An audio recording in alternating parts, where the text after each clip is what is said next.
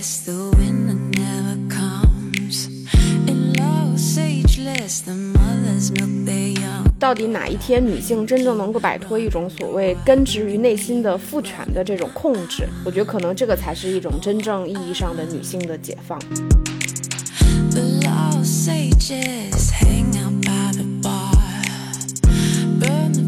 现在这个时候吧，女性只有解放了子宫，才能得到真正的自由。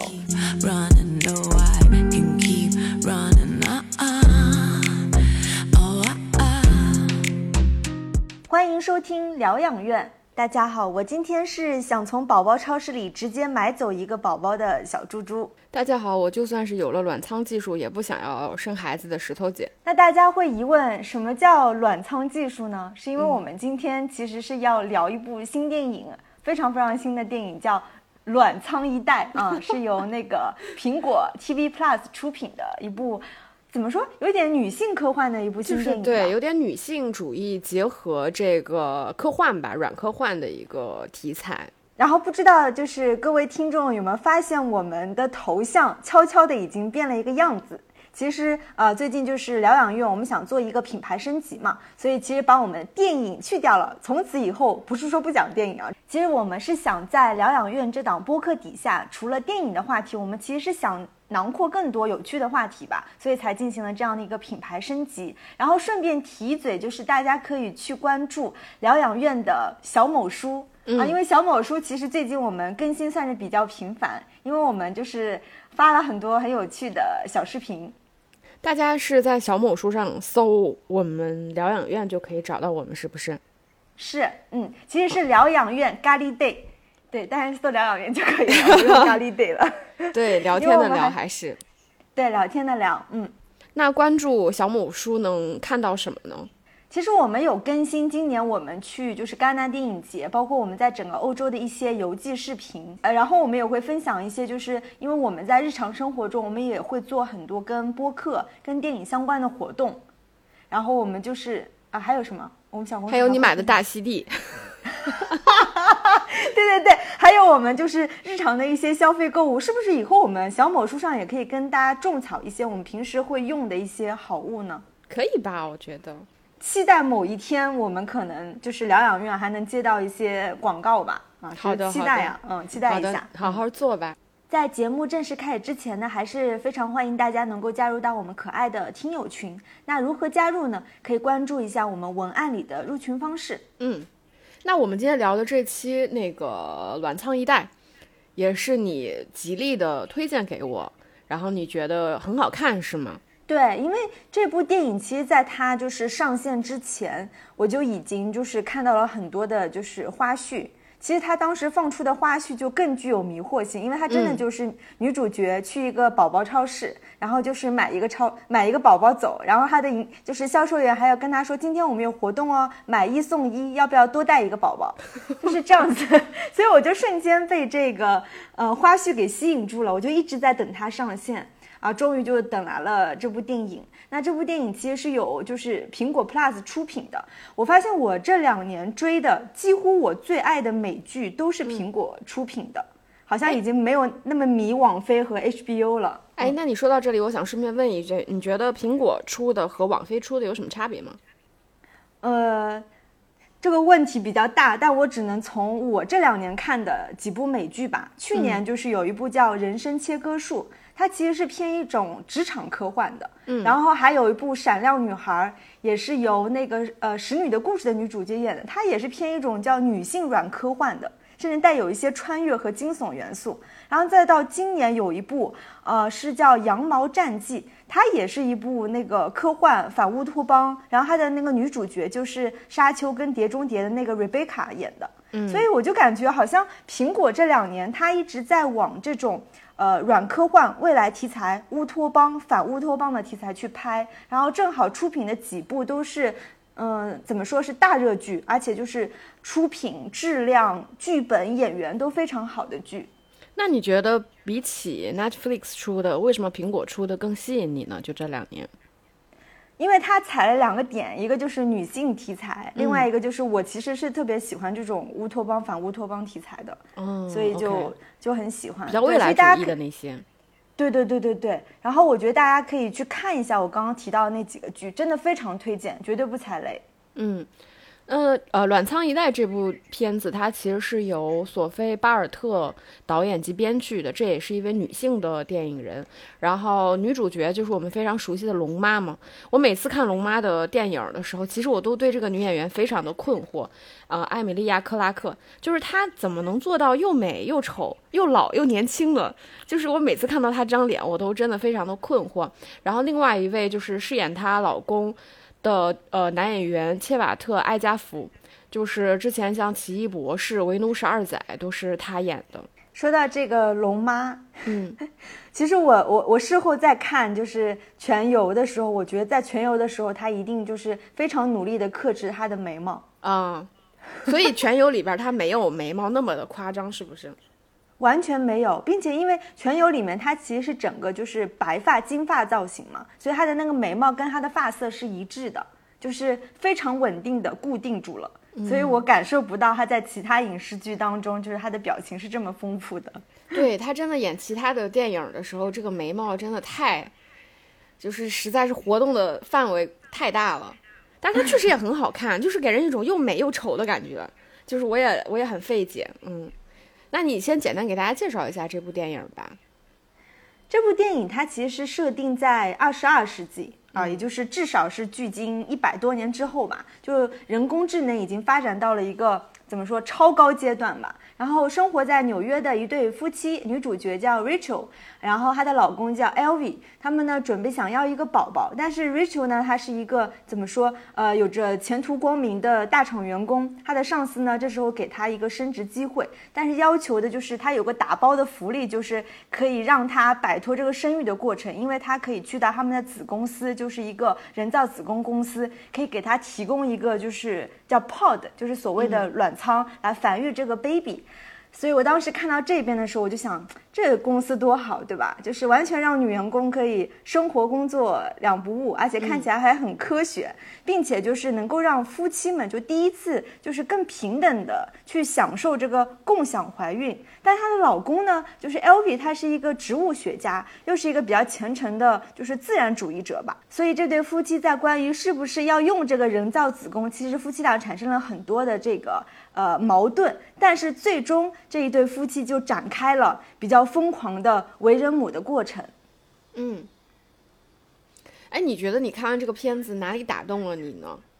我是觉得这几年真的大家也看了不少，特别就是未来科幻 AI，对吧？什么西部世界，然后各种机器人的美剧电影，但我觉得只有这部电影，它是真正从就是女性的角度去看所谓的未来。然后，并且就是这里面，你记得那个公司里面的那个高管，就是那个子宫公司的高管，他说了一句话，他说：“现在这个时候吧，女性只有解放了子宫，才能得到真正的自由。”其实我是挺认同这个 女高管说的话，所以才想说可以跟大家去推荐这样一部小众电影。就我们之前其实也讲过很多影视剧当中的一些，比如说女性观点、女性主义，就我们一直在探讨女性解放这个话题。嗯，就你。你你会觉得就是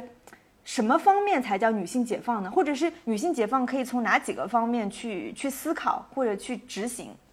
哇，你这个问题太大了。这个我觉得，如果真正女性实现解放，我觉得这最深层次的问题，我觉得是一种精神解放。就这种精神解放，就是到底哪一天女性真正能够摆脱一种所谓根植于内心的父权的这种控制？我觉得可能这个才是一种真正意义上的女性的解放。我觉得我们现在说女性解放，或者说女性自由，其实是一些非常，当然它有很多应用场景，对吧？无论是在家庭，在这个亲子，在职场，在各种各样内部或者是外部，哪怕从内心到外部，我觉得都有很多的环境和场合，让我们去聊到说，在这个场景下，女否女性是否实现了自由？我觉得这个问真的太难了。我觉得我们肯定是说在逐步的努力。我觉得。说真正的自由，我一直觉得自由不是说你想得到什么就得到什么，而是说你想拒绝什么就可以拒绝什么。就是，但我觉得现实生活里面，就是女性大多数时候是没有拒绝的能力和权利的，就是因为别人不认可你是具备一个拒绝的，你是一个可以说拒绝的主体，且你的拒绝会得到别人的认可和尊重。很多时候，一旦你提出了所谓的拒绝，就会有很多的人持反对的意见，以各种道德枷锁，比如说你凭什么不生孩子？如果你不生孩子，这个社会怎么怎么延续？对吧？类似于这种问题，他把于这个社会的问题归结于女性个体的问题。我觉得有很多时候都是这样的。所有的问题，如果你都归结于受害人有罪的话，那它就是无解的。但我觉得女性实际上就在面临着这样的困境吧。所以你说女性解放，我觉得这个话题真的特别特别大。那聊到我们这期的这个电影的话，那我我我当然也认可，就是女性有很大一部分，我们现在的就是。呃，处境是来自于男男女生理构造的差异，是由于女性需要承担着这个生育的，你可以说是她加加一个引号的义务吧。我不觉得这个真正是我们的义务，但因为你具备了这样的功能，所以你被放在了这种道德的枷锁，导致于你可能连锁的，因为你要生育，所以你在家庭、在社会各种环境下，你无法去摆脱的某种枷锁。我觉得是这样的，嗯。你觉得呢？什么叫女性解放？你这个问题问的也太大了。因为真的是看完这部电影，就是让我再去思考这么大的话题。嗯，因为我们说女性解放，你刚刚说的精神解放，起码另外一部分肯定是肉体解放，对吧？但肉体解放，其实之前很多影视剧，其实它会集中在说先要性解放，但这部电影它的切入点不是性解放，它是生殖解放。嗯，我觉得这个就是非常非常有趣啊！有的时候想到，就是为什么说这个什么男权社会，或者是男人有很多特权，是因为他的这个生殖力跟他的个人生存是没有冲突的，嗯，也就是没有危机的。但是女性不一样，我们女性就是关于我们这个生殖系统跟我们的个人生存其实是有极大的冲突的。嗯，对吧？对。然后我们现在在讨论任何话题的时候，我觉得我们还是要回归一些，比如说生物学的，甚至是哲学上本源的东西。我觉得就是女女人处境的一个本质元素，或者是，呃，说白了，身体是我们所有人控制世界的工具，对吧？不管是男性还是女性，所以才才想说这部电影从这个切入点，就是有有一个挺有意思的。那个画面，你记得就是这对夫妻俩，就是终于决定说啊，我们要接受这个呃卵仓的那个实验。他们就站在一个像那个鱼缸面前一样的画面，对吧？然后就看那个精子怎么去，就是好多好多精子怎么去那个突破重围，然后进入到这个这个卵子这个这个，对吧？那个过程，其实我觉得这个就是怎么说，又有点就是讽刺，但又有点特别特别真实，嗯，因为。因为我就想到，就是之前看那个波伏娃《第二性》当中，他用了很多很多那个，就是关于这方面，就是精子卵子的故事去描绘这些女性主义。因为呃，最早就是亚里士多德觉得，就是胎儿是通过精液跟月经相遇产生的嘛。其实就是因为女人她其实仅仅提供一个被动的物质，对吧？我们提供那个卵子，然后男性的本源才是力量的、主动性的。运动的生命的，所以就像我们观看那个受精过程一样的，所以就是如果我们从这个本源的角度看，你就会发现男性其实就是主动的，被动的就是女性的。嗯，然后所以我们才会觉得，就是如果啊生育这个事儿，生殖力这个事儿，只要呃从这个人类诞生之初到现在，只要它是女性独属的，就不可能实现真正的所谓的女性解放。或者是男女平等，但这部电影因为有这个这个 pod，所以就实现了，所以我觉得挺有意思的。而且我记得这对夫妻在进行第一次咨询的时候，那个就是那个女高管就她问女主角说：“你要提供你的一个卵子嘛？我们也可以单独提取你的细胞，这样就是你可以产生一个女儿，但除非你一定要生个男孩才需要这个 Y 的染色体。”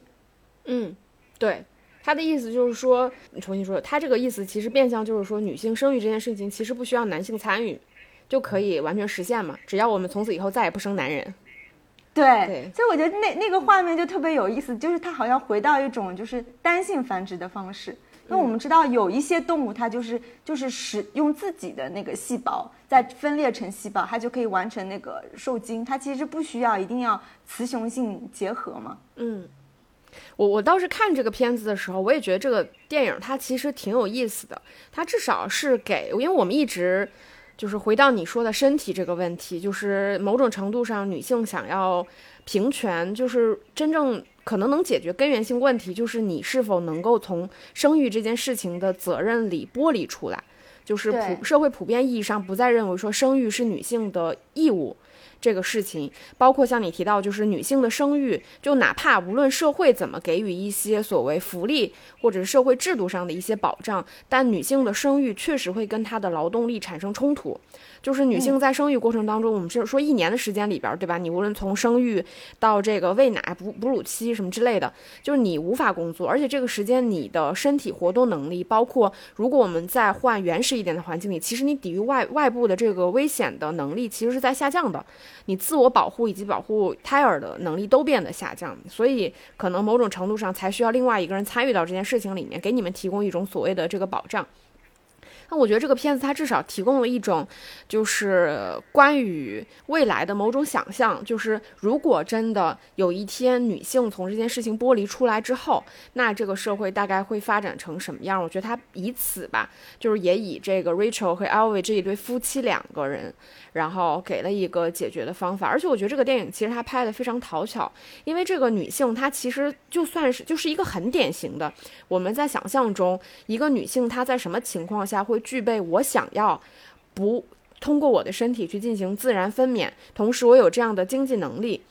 能够包括就是思想上的这种超前的能力，让她去接受这件事情。所以她是一个职业女性嘛，她所在的这个未来的环境里面，也是一个很讲求工作效率的时代，就是可能你的就是工作效率下降了，那就会有一些相关的这种 AI 来分析，说你这个受了什么影响，你的情绪受了什么波动，所以你的工作受了影响之类的。包括这个女性，她其实也是他们家的这个家庭主要收入来源。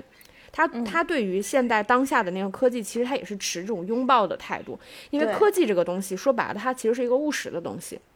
就它要求任何的科学技术的生产，其实本质上都是具有务实的实际的作用的。我觉得这个也是这个女主她的一个个性。那像你说她老公，其实他也是举了一个完全就是典型性的人物，就是他其实是一个可能跟很多排斥这种，就是说把女性从生育解放出来那波人，他们共同的某一部分相同啊。但男男主角 Elvie 他不是那种特别极端的，但他就是崇尚自然主义嘛，他始终他是一个体验派，就或者说他其实是希望通过自己的身体。自己的味觉、触觉、嗅觉等等去感知外界的这么一个人，他其实是一个不讲究实用的人，就是他其实是一个比较比较有浪漫的，就是这么一个人。所以这两个人物，他们本质上内心是有一些冲突的。我觉得这个片子比较有意思的，他其实我觉得导演的态度还是很温和的，然后包括他其实也非常的理想主义。我觉得他其实在探讨说，这种自然和科技它能否真的共存。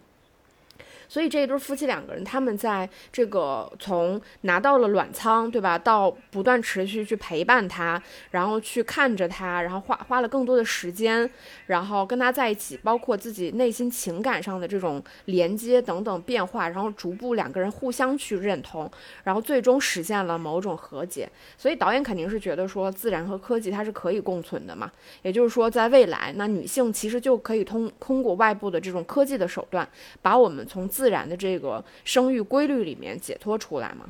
嗯，包括我觉得这个电影它其实还探讨另外一个话题，我觉得这个也是东西方就是在探讨家庭伦理里边都会探讨到的一个问题。我觉得包括我们之前看很多电影，就是母亲和父亲他们其实都会有这样的问题，就是关于生育体验这件事情，就是人对于孩子的这种爱，他到底是天生的还是后天培养出来的？其实很多电影都会有这样的发问嘛，对吧？像《失之愈合》，他不就是一直以父亲的视角去发问说。我对孩子的爱到底是从哪里来的这件事情，那我觉得这个电影其实他还是给出了自己的答案嘛。他认为，哪怕女性没有直接参与从我的子宫里面去孕育这个孩子，从我的身体里面去孕育这个孩子的过程，但我仍然会在我陪伴这个卵仓的同时，不断的去投射对于这个孩子的爱。就我觉得他这个爱其实拍的还是很很有意思的，就是很像是我们玩各种养成类的游戏，对吧？你拿一个 iPad，什么时间喂他喝奶，其实肯定不是喂他喝奶了，对吧？其实你是给他补充一些营养，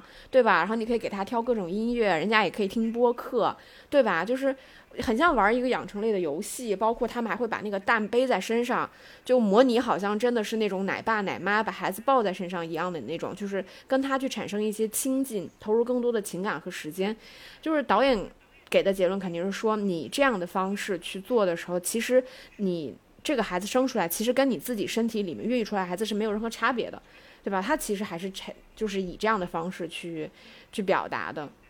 对，因为呃，就说到这个女性生殖解放，就比如说她可以用 pod，那可能现在这个时代有部分女人她会选择代孕，对吧？就本质上呢，就是这对夫妻都把这个生育的责任他让渡了嘛。无论你是让渡给一个人，还是让渡给一个一个 pod，但之所以就是关于代孕，它有这么多的，就是这种伦理或者是道德方面的这种。呃，矛盾之外，我觉得 pod 比较好处的地方，它真的是可以让男女去去共享这个怀孕的过程。甚至在这个电影当中，由于这个丈夫他并不是一个全职上班的人，对吧？所以他就跟这个 pod 待的时间更久，甚至他比母亲更早的跟这个孩子产生了一种亲子联系。我觉得这一点就很有意思。也就是说，就是当我们把这种呃呃生殖压力就是外度之后，其实。关于就是说这个母亲能不能跟这个孩子产生这个所谓的生理连接，我觉得归根到底，我们可以把它归成一个时间的陪伴。就像你说的，就是只要比如说两个人都花很多的时间去跟这个孩子、跟这个 pod 去相处，其实就能消除掉一部分之前就是在这个共享怀孕的过程中男性的这种怀孕体验的缺乏。嗯，我觉得是通过这个 LV，它已经实现了，其实它是可以更早的。跟这个孩子产生连结的这一点，我觉得还还挺有意思的。嗯，而且就是电影当中，他们不是这一对夫妻跟他们另外一对就是夫妻好朋友，他们四个人坐在一起聊天的时候，就是另外一个女性，她就提到了说啊，之前就是女性很多都有什么叫阴茎嫉妒，然后男性可能会有子宫嫉妒，就是什么 envy envy，对吧？结果现在有了 pod 之后，其实我觉得这种男女之间互相的这种，比如说嫉妒啊、对立啊、矛盾。其实都消除了，就特别感觉是，所以我感觉这个电影就是一个乌托邦电影，它不是反乌托邦，这个就是我们想要未来的一个一个理想国。这个也嗯不是我想象中的理想国，这个可能这个每个人想法不太一样吧，因为我我是觉得这个片子它还好，它没有真的过度的，我觉得反正我觉得导演还是有拍出来一些在这种，那打个比方，比如说在你借用 pod。去生育的这个过程当中，其实这两者有两个东西它被商品化了，一个就是子宫，一个就是孩子，因为这两者不完全相同嘛。因为首先它是卵仓是商商业化，它本本质上它是个商业产品，这个产品本质上是属于具有卵仓技术的这家公司，所以当你的子宫被剥夺之后呢，相当于孩子在未出生，就是从有了这个孩子。就是受精卵之后，到这个孩子出生之前，这个孩子都必须聚集聚居在这个卵舱之内。那这个里边就存存在了一些风险，对吧？因为孩子本质上应该属于这对父母，但是这个卵仓其实属于这家公司，所以也会发生这个电影里面到后面的时候，如果父母的理念和这个公司的理念发生冲突了之后，你会发现，呃，父母在这个过程当中其实他是非常被动的，因为你无法脱离这个卵仓，独立的把你的孩子安全的带回到你自己的身边。对吧？我觉得，当然，这个电影里面包括他也讲到了，就是如果你这个卵仓它是个商品，它就要求有这个商品的使用效率最大化的问题。然后同时会因为这家公司它的一些政策上的变化，导致比如说这个孩子原本在卵仓里面，他们是自然生产，就孩子释放了这个信号之后，他才会被带离这个卵仓。但是出于效率的考虑，他们认为到了合适的时间，就会通过一些像催产一样的方式把这个孩子带离出来，对吧？然后包括除了卵仓之外，他其实也提到了孩子，就是这个女主角她做梦。去超市里挑孩子这个事情，对吧？其实这个当中，我觉得它也确实存在一些问题，就是所谓公平的问题。当然，这个这个就也也不是咱们能解决的问题啊。就比如说，当你可以去选择什么样的孩子成为你的孩子的时候，就意味着你可以去挑选他的外形，他是否健康，包括他的性别，对吧？等等，就是你你可以把。当你把这些条件，就是属于人身上的这些条件，作为商品去标签化的时候，可可被选择的时候，其实这个过程当中，我不确定啊。如果说这种东西真的大规模使用，到底人类在是否在阶段性会受到某种审美的引导？比如说某一个阶段，大家特别喜欢女孩儿，特别喜欢金发碧眼的女孩，某一个阶段特别喜欢黑头发的呃男孩，什么会导致每一代人他可能在外形上，或者是在那个性别上，或是哪怕可能是品性上，都会产生巨大的雷同性。这个我觉得它可能变相的也抹杀了人某某些多样性的可能性。就我甚至觉得，如果啊，这当时我自己那种非常。就是很很很那个什么的想法，我会觉得可能如果这样的话，人类会更早灭绝，就或者说人类会更早的摆脱掉所谓人这个，就可能到某一个阶段，其实你已经不再是人了，对吧？像这个电影，它其实最后还提到了另外一个一个部分，就是当然这个这个这个中间，我觉得没有任何优劣和好坏，这都是个人的想想法。就是其实生育这件事情，它本质上不是人决定的。对吧？就是我，我来挑选谁是我的孩子，孩子来挑选谁是我的父母。它本质上这个过程其实更像是开盲盒。当然，很多不好的部分，比如说这个孩子，我不知道他的性别，我也不知道他是否健康，然后我也不知道他是什么样的人。可能某些孩子生下来他就是魔鬼呢，对吧？我全都不知道。但是在这个电影里面，他首先先实现了单边的可选择性，就是父母能决定我的孩子是谁。对吧？然后在电影结尾，他说我们在未来幻想的就是我们从智人其实是到了一个超人，就是从人到神，就是整个生孩子的过程可以变成孩子来决定到底谁是我的父母，这个其实就是一个更未来的话题嘛。然后这些我觉得就是这个电影它都就是有提到一些部分，我觉得它还挺挺有意思的吧，嗯。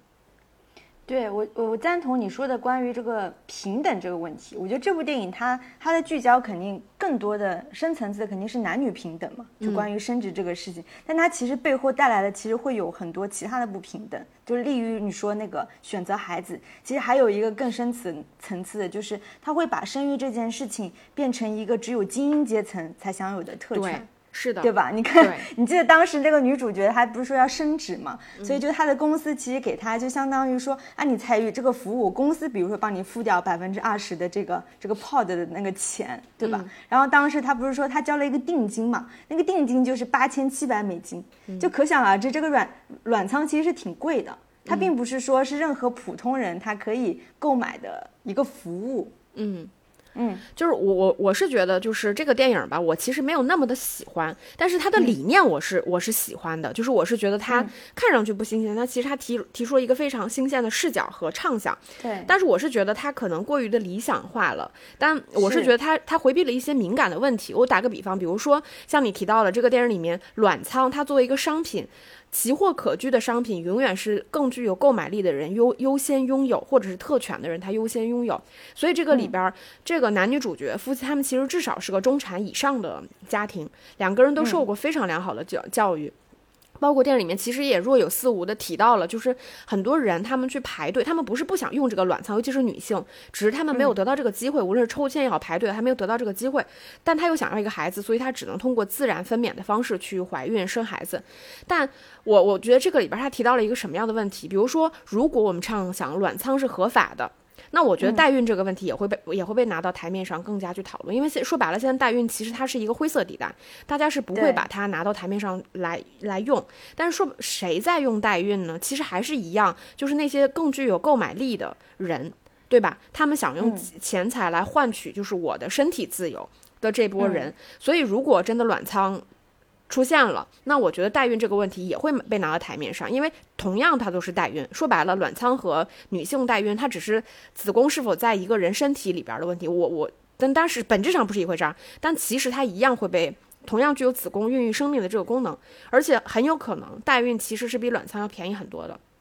对，你可以想，你可以想象，对吧？所以那到时候就是，如果你让大家选的话，是不是有更多人还是会去选择代孕呢？那是不是会加剧女女性被进行生育剥夺，尤其是底层女性被生育剥夺的这个问题呢？对吧？它可能又加加加深了女性在某种层面上的这种阶阶层的阶级之间的这种矛盾。但这个都是我们自己就是想想象可能会有一些的问题。嗯。对我，我是觉得这个电影有趣的地方就在于这里，就是它的好多一些桥段或者它的一些设想，能够让我们就是产生很更多的这个想法。怎么说？想法。嗯，其实我自己觉得这个软软仓它比较科学的地方就在于，其实女人在整个怀孕的过程当中是危险重重，尤其是它这个里面就是对吧？就比如说呃前期就不说了，各种危险可能都。过不了十二周，过了十二周之后，它有很多危险，比如说那个缠绕颈等等，就是这些问题是因为只要这个孩子在这个子宫里。他就必须要通过一些特别高清的仪器去照。那你你在家里不具备，就是我每天都能照个那个什么，对吧？涂个那个凝胶就能照。所以往往就有的时候这个发生意外的情况，是因为这个说说白了就是这个孩子他所在的环境不够透明化，不够就是及时预估化。但我觉得软仓它解决了这个问题，就是。就是我至少能保证这个孩子生活的环境是很安全的，对吧？比如说他的液体产生了什么变化，或者有什么毒素，还有这个孩子又有什么缠绕颈等等，都可以及时的被解决。所以我就觉得这也某种程度上是一种，呃，真正的不只是说女性解放，是一种科技进步。有可能因为这个卵仓的存在，我不知道，就是比如说死亡的婴儿这个率啊，对，可能会包括残疾。对对，残疾包括这各种降低，对对，它可能能实现整个人类的一次真正的优生优育啊，有可能。哎，说到这儿，我我特别我看这个电影的时候，就有一个地方我就很好奇，他就是有提到，就是卵仓出生的小孩儿，他们是不会做梦的嘛，对吧？然后那个就是那个卵仓那家公司的高管，他也提到，他说，其实做梦这件事情，其实对于人类的进化是没有任何帮助的。但是他们其实又开发了一系列的产品，就是可以给这个婴儿你戴上之后呢，可以让他做各种各样的梦的一个配套的，对一个一个产品。就是你你看到这个设想设计的时候，你你你当时什么感受呢？我是觉得，就是如果在这个电影的这个时代，很可能这些婴儿，就是这些 pod 的宝宝，他已经是一种超人类的存在了。嗯，因为他已经跟我们普通人是不一样的。首先就是你觉得人是不是一定要做梦，或者做梦对人类有没有必要性？嗯，如果我们站在他们的视角，其实也没有必要，对吧？你不做梦，你可能睡眠质量还更高。对。然后，但是又嗯，又有一点很有意思的就是，你记得就是好几场他们女性的聚会嘛。然后包括有自己怀孕的，然后包括跟 Rachel 他们就在聊这个生殖的梦。其实所有几乎所有就是怀孕的女性或者是妈妈，你去跟他们聊，他们在怀孕期间都会做各种各样奇怪的梦。嗯，这种梦境就是会是你平时没有做过的那种梦，所以大家都会讨论说啊，这个是不是比如蛇咬了我的背，还是还是我遇到了狮子，狮子吞了我等等，会有什么样的寓意？这个就是很很古早又有点那种神话学的感觉。但如果在未来二十二世纪，所有的人慢慢都进化成大家都没有做梦这个这个功能了，那是不是这个人类其实已经不再是我们今天这个二十一世纪的人类？我觉得会有一些区别，会有。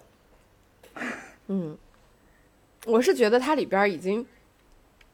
呃，只是那个中性的词啊，中性的表达，不带不带有批判或者是赞赞赏的这个意味。我觉得他其实就是把人放在了一个绝对理性的情况下去思考他的社会价值，就是你这个人身上的所有东西，就比如说，如果我的出生可以有一切外在的条件来监测保障我是一个优秀的人的话，就无论是在身体还是在心灵还是在这个各种天赋等等，那也就意味着其实这个社会是有一套既定标准的，就是关于什么叫。优良的人类，或者是你说的那种，就是我们如何从智人可能到超人，可能那个就是已经是超人时代的人，他的标准是什么样？就是他是一个不再是所谓这个，但是你看，像这个电影里面，他其实演到有一场戏，就是夫妻俩观看那个精子，哪一个精子能赢过其他的精子，对吧？小蝌蚪赢过其他小蝌蚪，最终获取胜利。他其实已经在那个阶段，就是一个大自然优胜劣汰的过程嘛。他只是把这个优胜劣汰的过程，从一个自然选择变成一个人为选择。那自然有他自己的标准嘛，但这个里边人为也有人为的标准，然后所以我在看的时候，我就觉得关于做梦这个点很有意思，就是因为我也无法就是想清楚做梦这件事情有什么价值，但是我又我也想想不，我又会觉得说，如果人真的不做梦，它到底会有什么影响？这个事情它其实是一个很未知的东西。对吧？它确实是还是有，就关于这个点，我甚至觉得它都带有某种科幻的那种幻想。像他们去看那个心理咨询师的时候，对吧？它其实已经是 AI 了，而它那个设计其实是那种特别日式的那种未来感的东西，就是一个花圈中间有个大眼珠子，对吧？然后他们来聊这个事情，你会发现他这个 AI 的心理咨询师，他其实也是秉持着一种绝对理性的那个态度来跟他们去聊，以及他判断所有事物的标准是这个事情它是否有价值和有意义。这件事情就是整个社会，如果在一个高度科技化的时代里边儿，它所讲求的就是务实的东西。嗯，对，我觉得那个 AI 的那场戏其实挺像那个零度俱乐部。哎，真的，我看的时候也想到，有点像。嗯，对，就是它那个整个呃美术设计的也很像。然后我当时也会在想，就是如果未来就既有人类心理医生，也有 AI，你会更想去看哪个？那我可能都会去看一看吧。比较一下。对比较一下，嗯，因为 AI 和 AI 之间，以及人和人之间，我相信都会有一些差异。AI 可能也有一个我喜欢的 AI，对不对？然后我觉得这个片子里边儿，当然都不是这个片子他刻意要想的，只是我我我看的时候我在想说，他其实还涉及到了一些法律风险问题，对吧？就是关于怀孕期间，如果孩子出了问题，到底谁能负责任这个问题。比如说，孩子在卵仓里边儿他出了意外，残疾了。对吧？或者是什么断电了，导致这个孩子什么大脑缺氧，反正之类的吧。就到底谁能负这个责任？这个公司能负吗？就是他要怎么负这个责任呢？对吧？就是因为现在就是我们说自然生产这个过程，因为它是开盲盒嘛，这个孩子在母亲的身体里面，本质上其实第一责任人就是母亲这个人嘛，对吧？所以也会他也要承受那么多外界的压力，原因也在于此。那现在就变成了，其实他没有一个第一责任人。所以这个中间就出现了一个巨大的，我觉得是在法律层面的 隐患。哎，当然我都是在在想，所以你你关于未来的，比如说如果女性从生育权里面解脱出来的理想化的途径，你觉得这个电影它它算是做到了吗？我觉得算是做到了。就当然它有很多我们刚刚讨论，比如说不仅是法律风险，嗯，还是说是一些呃人伦道德，甚至是对更底层女性的剥削都有，一定是有这样的问题。嗯但相对来说，我觉得它提供的这个视角真的特别好。你刚刚说到那个法律风险，我就想，你记得有一场戏，就是他们刚刚把那个 Pod 接回家，对吧？然后她老公就说，那我们要不要把她就是抱进卧室？后来又从卧室抱出来的时候，差点把那个 Pod 给弄掉。哦，这个其实就有点像，就比如说正常女人在怀孕的时候，你也会担心说走路摔跤其实特别，对，你知道这个真的孕妇特别怕走路摔跤这个事情，所以她设计那个桥段，你就会觉得那现在这个责任其实就是共担嘛，就是谁抱这个 pod，、那谁都有可能把这个 pod 弄掉。嗯这个就是我是觉得他从很多细节方面去去分担掉了这种升职焦虑，或者是法律风险等等。那我想他那个什么人造子宫公司，他们的法务团队一定是非常强大的，不然我就扛不住啊，这么多风险。但我我其实，在看这个片子的过程当中，就是我觉得这个不是我关于未来从生育这件事情解脱出来的终极的样子，但是我没有什么终极的样子，但我一直是、我我之前有一段时间，我忘了我是跟你啊还是跟谁讨论，我就一直不能理解，就是所谓现代科学医疗或者现代科学技术为什么。呃，因为这个话题源头是我们提到，就说如果一对夫妻他们不孕不育的话，嗯对吧？如果是原因出现在这在这个女性身上，女性其实是有医疗有各种各样的手段让这个女性去治疗，一定能够让她怀上孕。但如果是问题出现在这在这个男性身上，你会发现医医学手段错就是没有任何办法，这对夫妻就无法再生孩子了，对吧？就是男性无非就是就是这个什么什么无精或者是精子，就是没有这个能力嘛，对吧？那我就一直，然后我就在想说，为什么现代科学医疗从来没有想象过，就是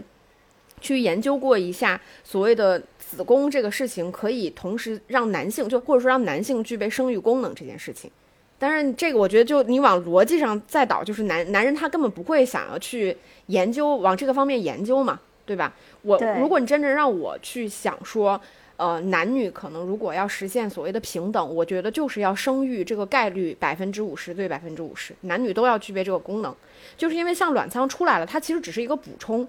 因为大量的女性她没有能力去承担卵仓的时候，她还是要去承担这个生育的能力，这承承担生育的这这个义务，或者说这件事儿，对吧？男性无论他怎么样，比如说像卵仓也好，你只能在时间上和情感上去投入和参与，但你的身体不能参与。但我觉得身体其实是个本源问题，对，所以从我的角度而言，我觉得真正想解决这个问题，就是咱们也别说就是嗯女性、男性什么的，就大家都来生孩子，对吧？就大家都来生孩子，就是你你们夫妻俩，就是你我不管，你们都都如果同样具备这个功能的话，那我我觉得反而也能解决这个。如果社会的劳动力问题也能解决，对吧？就是你说这家公司他歧视谁？他没啥好歧视的，你也不知道你招来这个人将来是他生还是她老公生，对不对？我觉得就能解决很多很多这种层面的问题，包括我们所谓的这种身体参与，就是怀孕的这个过程。当然，电影是说情感陪伴，但我觉得身体参与或许它其实也是一个，呃，很奇妙的过程。对，就是如果男性没有参与过这个过程，你不可能期望通过你情感时间的陪伴就能够获得跟女性。对等的投入，那本身就是不对等的。无论你投入再多东西，它也是不对等的，因为这个东西它本质上不是靠金钱或者是时间来、来衡量的，因为这个人他牺牲的是他自己的身体。所以你从我的角度而言，再加上我觉得，再就是生孩子这件事情，很多女性她其实是一有有意愿去做这件事情，她是愿意尝试的，对吧？这个我觉得也不能因为她想要去尝试，你就去泯灭她想要做这件事情的这个出发点或者初衷。我觉得应该是这个社会就是给不想生孩子的女性就能不生孩子，对吧？让男性男性就你就要一半一半一半，你没有选择，大家都去参与这件事情，同样的付出，同样的得到，我觉得可能才能最大程度上的实现某种平等。嗯，那所以我就回到那个问题，为什么所有人类的医学科技没有研究过如何让男生怀孕这件事情呢？对吧？就研究一下。难度应该更大，比起造那个人造卵卵舱来说。哎，我觉得可能我我都我都不觉得，当然我我我并不是非常理解它在科学上如何实现，但我是觉得这件事情比起说它的难度大，我我觉得反而是说，因为话语权不在女性这里，男性他是不会去研究这种东西的。对吧？他没有意，他他不会完全想，他只会想说我要解决更多女性生育的问题，让女性都能生孩子，这个是是他们思考的方式吗？那我觉得这部电影当中，它的它的这个设定就是。就是女性，你可以选择自然分娩，对吧？也可以选择购买 pod，甚至就是他们对互相彼此之间也没有任何的歧视，对吧？好几场女性聚会当中，就是啊，你看你的肚子那么大，然后说啊，我们俩是带着 pod 来，就感觉好像是。就是是一个平等的，是对，真的是是平等的状态，然后还会互相交流。那你做了什么梦？我做了什么梦？虽然我没有生理上怀孕，但是我也依然会有就是这种所谓的胎梦，真的挺神奇的。它其实算是一个蛮女性乌托邦的电影，我觉得，包括她嗯不是自己没有怀孕，但是她看到另外一个女人怀孕的时候，她说：“我觉得你特别的美啊什么的。”嗯，然后那个怀孕那个女生也说：“哎呀，你很幸运，我这次是没排到，但是我下一胎可能就能排到了，对，什么之类。”就是大家彼此之间还是很，就是就以很平等的、开放的那个心态去聊这件事情。嗯，所以我感觉就是这个电影在就是所谓的拥抱科技、拥抱未来和追求自然之间也找到了某一种平衡。是，就包括最后男女主就是偏要跑到一个就是他们郊区的那个度假屋，对吧？然后硬掰开了。其实那场戏我看的挺心惊肉跳的，嗯，因为我总觉得他们掰那个 pod 的时候，有没有可能，比如说破坏这个宝宝，是有可能的，对吧？对我感觉他们就是那种暴力拆卸，对，也是也是也是有点吓人。是有点吓人，但幸好就是有惊无险嘛，就是那个宝宝也出来，然后 pod 也可以就是完整无损的，就是哎，我当时看的时候想说，这个给公 pod 质量其实挺好的，你看着挺像塑料的，对吧？但是它暴力拆卸完了之后，还能完整无无缺的，就是寄回去。而且他寄的时候，我也觉得那个邮递员也态度也挺有意思的，还问他说你要不要保价，对不对？嗯，对对什么的，就是啊是普通快递还是什么特快之类的，反正我想说，哦，大家对这个事情真的是就很稀松平常一样的。然后另外一点就是，你有没有发现，在电影当中的所有女性的穿着，嗯我不知道会不会未来进化到那个阶段的时候，大家都会这么穿，基本上也是偏这种黑比较黑白灰的。然后就是包括那个 Rachel，她其实是有很多套西装，其实她那些西装也是比较中性的打扮。嗯就包括他们一边上班的时候，她其实脚下还踩着那个算什么跑步机，嗯的一一个一个状态，所以我我也很期待说，真的二十二世纪的时候，大家是不是就是从里到外产生了一种变革？就大家其实比较偏中性化了，因为既然生殖这个事情已经可以解放了，然后大家出门就是中午聚会的时候不喝咖啡了，我们他们吸的是氧气吗？对氧气吸的是一个，对，就大家就变成就是走吸氧去，然后大家就去吸氧。然后很可能就是我们的，就走出高楼大厦以外，你很少能见得到绿植。你可能只有走进一个特定的植物园和公园的时候，你才能抚摸到这些树和花。所以我也不知道这样子的未来，算不算是我们人类期待的未来。我觉得它是有两面性的，包括这个电影其实也给出了一一丝模糊的，到底这样的未来是不是好的？嗯，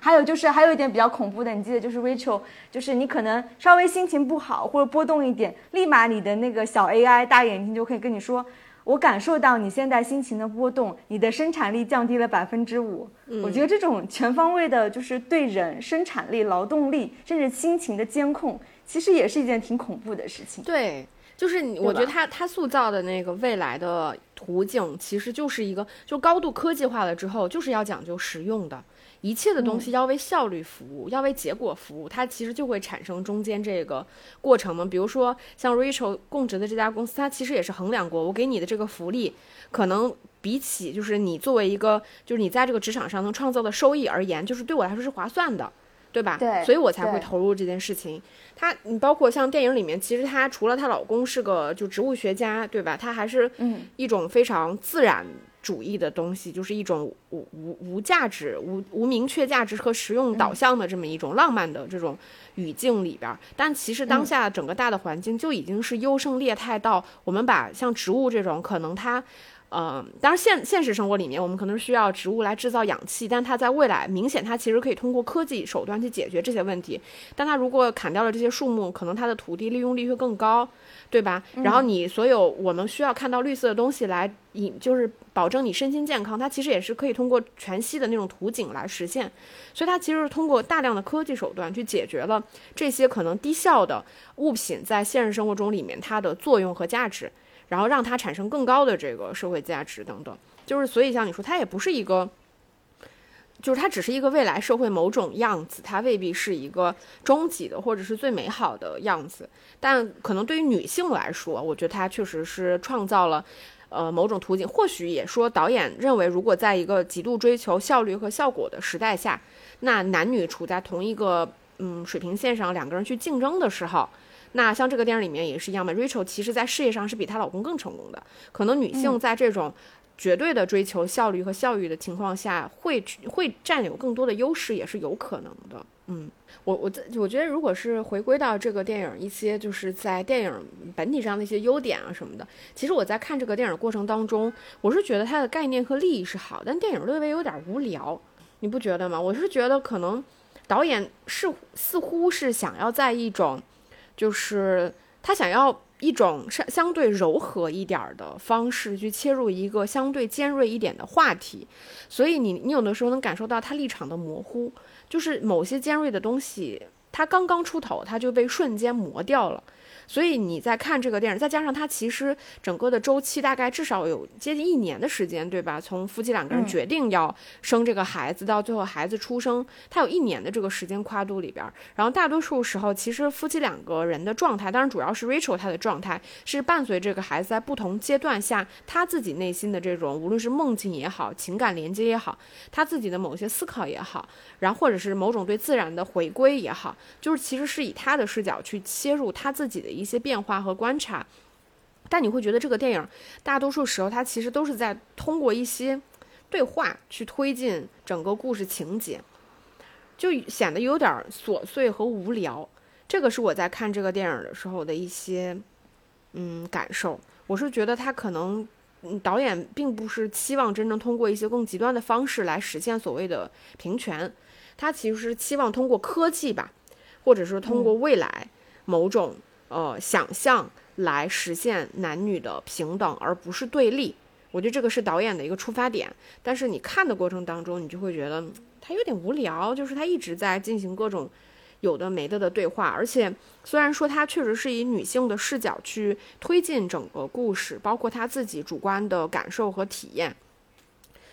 嗯，这个我觉得部分是好的吧。但是我我看的过程当中也会觉得，好像生育这件事情还是变成了女性自己的事情。对吧？就是好像他只有思考，然后他有他有他的思考，他的梦境，他的纠结，他的反复。就虽然说他是一个没有通过自己身体来生孩子，但是他仍然得到了就是一个正常生育的母亲所获得的所有在情感上、身体上所有的那些反反复复和复杂的情绪情感，他好像都体验了，都经历了一样的。就是以这样的方式来证明说，你哪怕子宫不在你的身体里边，你也可以呃以同样的方式去获得当母亲的这种体验。但我看的过程当中，我就会觉得，嗯，又变成了女人自己的事情。对吧？男性在其中好像没有什么过多的矛盾和纠结呀，对吧？像她的老公 Elvi，就是人家挺好的呀，对吧？就也愿意花更多的时间，就是陪伴照顾孩子，愿意跟他体验。别的爸爸都背在后面，他非要放在前面，对吧？就是他其实放在前面是一种更保护的姿态嘛，因为那个是更安全的。但你就会觉得啊，就男人好像还是就是，嗯，没有什么需要提升的嘛。好像他们做的已经挺好了的似的，对吧？就反正我看的时候，我会有一些些这样的感受吧。嗯我是觉得这个电影就这种类型的电影，就是有比较符合现在这种流媒体的出品的这种比较怎么说，有点精品小电影的感觉。就是它，它其实制作经费上你也看得出，它其实并没有说它要去搭很复杂的景，包括虽然它是一个未来的设计，对吧？其实我们也除了说那个扑哧扑哧的大眼睛那个 AI 医生以外，我们没有看到很多就是它砸经费的一些更视觉的、奇观化的东西。它其实主要还是通过这个文本的对话去推进的，是感觉就是也比较像美剧倒是。我所以，我一开始以为它是一个美剧，结果它其实是一个流媒体的电影。哎，我又想到一个，这个电影里面其实还有一幕挺有意思的，就是在电影比较后面，就孩子要出生之前，他们不是想把那个卵仓带回家，然后那个被公司拒绝了。后来他们下楼的时候，发现有一些女性在那个那个公司的楼下去示威嘛，大概的意思就是说你要把子宫的功能还给我们，对吧？之类的，就是一些女性在楼下示威。就我觉得这个设计其实也挺有意思的，嗯，就是因为说实话，就是。就是我觉得子宫这个东西，它对女性来说，它既是一种枷锁，但可能对于某些女性来说，她认为这是我的优势，就是我在这个社会上的价值。或者我们这么说吧，比如说说的极端一点，比如说代孕妈妈，她可能没有受过什么教育，出出生在很偏远的地区，可能在家各种受虐待，但是因为她做了代孕这件事情，她给家庭制创造了大量的收入。她反而变成了在这个家庭里面非常有价值的一个人。但我们不是说这个事情是值得夸奖的，我们只是在陈述一个客观事实。所以对某些女性，尤其可能是某些呃底层的女性而言，生育反而变成了她们某种就是天生带来的某种特权也好，或者是牟利的工具也好。所以这个电影就是明明某种层面上，我们也觉得说，哎，好像把子宫就是怀孕这件事情从女性身体里面解放出来是一件好事儿啊。但是仍然有女性这个群体里面很多人不认同这件事情，无论他是觉得你是破坏了我的呃社会价值、我的这个收益，还是说破坏了就是某种自然赋予的这种呃功能也好，就是反正我当时看到的时候，我还觉得也挺有意思的。导演不愧是个女导演，想的还是非常全面的。嗯，对我是觉得到那个时代，你说这部分女性，她还有另外一个思潮，就是她可能当时她就比如说是站自然主义思潮的，嗯，所以她就去游行示威，对吧？就像我们现在可能 LGBT 的要上街就是摇彩虹旗一样，嗯，她可能就是变成了某种某种流派、某某种思潮。嗯，哎，那你觉得会不会像我说的，如果有一天男怀孕这件事情男女比例各百分之五十能够解决这些社会问题的，我觉得一定能解决，嗯，是吧？是吧？风险共担。嗯。而且这种可能就是，呃，这部电影它的视角是站在从解放女性的这个角度，但你说的这个未来的乌托邦，它可能是更多的从男性这个地方去考虑，嗯，因为男性需要去共担风险了嘛，他不只是观望了、陪伴了，对吧？因为我其实是不是很相信，就是我我是觉得大多数的问题，就是比如说女性问题，它不是单边问题，它其实双边问题。就是为、为什么男性可以什么事情都不做，就能得到，就只能期望通过给女性补充更多的权益来去实现某种平等呢？当然我说的那种啊，咱们也都只是幻想，像卵仓也是一样是幻想嘛，对吧？我是觉得也也不要考验人性，不要觉得给人给人更多的选择和优待，就是可能就会产生更好的结果。我始终觉得，就是人类有很多问题，有很多的风险，有很多的义务，它其实就是没有办法去规避的。无论你科技怎么发展，无论社会怎么进步，那这种风险最理想状况下就是大家共担，共同去承担。就比如说，你可以有卵仓，但是前提是如果男女怀孕概率都是百分之五十以后，再有了卵仓，你们夫妻俩再来讨论这个问题，我觉得应该就又能解决一些新的问题。当然，这个都是我们自己瞎想了，对吧？嗯我觉得在有这个问题之前，可能百分之八十的男性都会上街游行了。是啊，是啊，但是，所以我我就是我看这个电影的时候，其实我自己可能从立场上没有特别没有办法特别认同的。首先，我不是很认同，就是至人到超人这个概念，就是从人到神这个概念。我是觉得人想当神，其实是一件很可怕的事情，就是你认为你能够掌控所有的事情。我觉得生育这件事情，当然我们说现在对于它对于女性来说，确实是一个最深层次的道德上的，就是或者说身体上的这种压迫和剥削。我觉得这个是绝对的。但是你单纯从生育这件事情本身而言，我是觉得它其实中间是是带有很多神秘主义色彩的，或者说它是一个人类几十亿年进化出来最终的一个结果。当然，它不是一个好的，可能从我的角度，它不是一个好的结果，但它确实是一个进化出来的某种结果。对，再再扯一句，我觉得最好是除了生育这个事情，月经也能男女同样来，就是也别说让女性不来月经，就男女一人一半吧，对吧？就什么东西都男女一人一半嘛，这事情就这世界，我觉得就和平了。